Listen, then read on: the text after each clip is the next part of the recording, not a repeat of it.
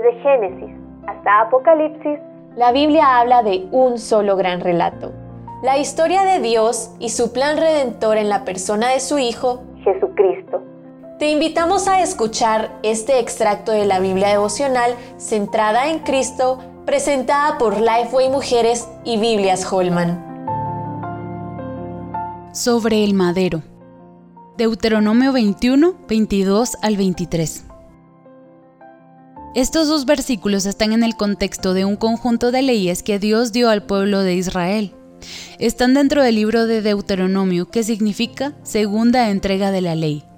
Pero ¿no había ya recibido Israel los diez mandamientos y las leyes de Dios en el monte Sinaí? Sí, por supuesto que sí. Pero un gran número del pueblo que había salido de Egipto y había recibido las leyes en el Sinaí ya había muerto.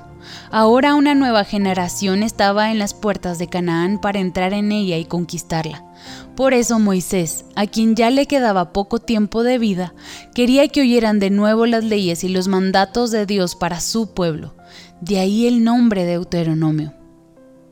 Moisés, después de los 40 años por el desierto, ratificó la ley de Dios para el pueblo de Israel, que era duro de cerviz, antes de entrar en la tierra prometida. Y estos dos versículos están dentro de un capítulo que habla de cómo conducirse en diversas situaciones.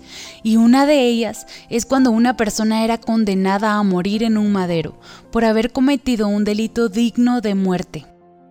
El texto de Gálatas 3:13 es una referencia directa a estos versículos.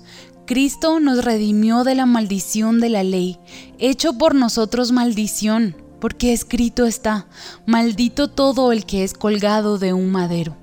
El que era condenado a morir en un madero también era maldito por Dios, porque maldito por Dios es el colgado. No solo sufría la muerte, sino que su cuerpo era colgado y expuesto al oprobio y la humillación.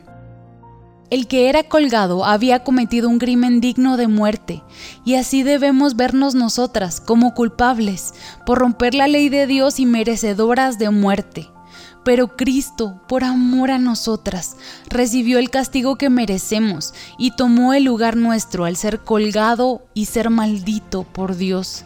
Como también Pedro declara, quien llevó él mismo nuestros pecados en su cuerpo sobre el madero, para que nosotros, estando muertos a los pecados, vivamos a la justicia y por cuya herida fuisteis sanados.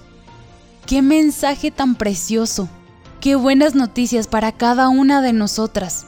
Que Cristo haya cargado con mi pecado en el madero implica que ya no hay condenación para mí, que mi pecado no me acusa. A Él sea toda la gloria. Para conocer más recursos relacionados a esta gran historia, visita www.centradaencristo.com.